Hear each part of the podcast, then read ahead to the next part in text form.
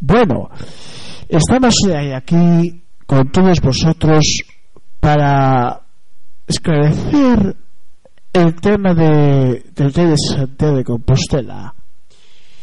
Además, queremos aclarar qué pasó realmente en aquel accidente.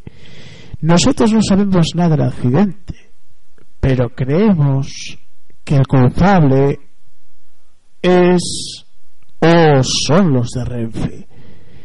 Si el tren fuera a la, a la velocidad adecuada en aquel momento, no pasaría nada. Pero los culpables siempre hay culpables, aunque no los busques o no, debajo de la piedra, debajo encima, da igual.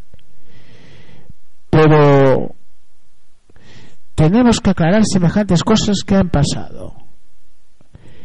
Sabemos que el señorito Luis Bárcenas es mentiroso, y se sabe. Sabemos que Rajoy a veces miente o no. Eso depende del, que quiera saberlo. Bueno, para acabar esta poquito y poquitas horas que tenemos de, tertulia en Radio Roy, eh, tenemos que aclarar también otra cosa que no sabemos. ¿Qué pasa con el Barça y el Madrid? Eso no se sabrá nunca. Parece que están compinchados en que unos quieren comprar a Casillas o otros quieren eh, coger a otro portero de otro equipo y venderlo y luego comprar otra vez.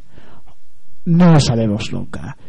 Pero gracias a Dios que Gareth Bale está en Madrid.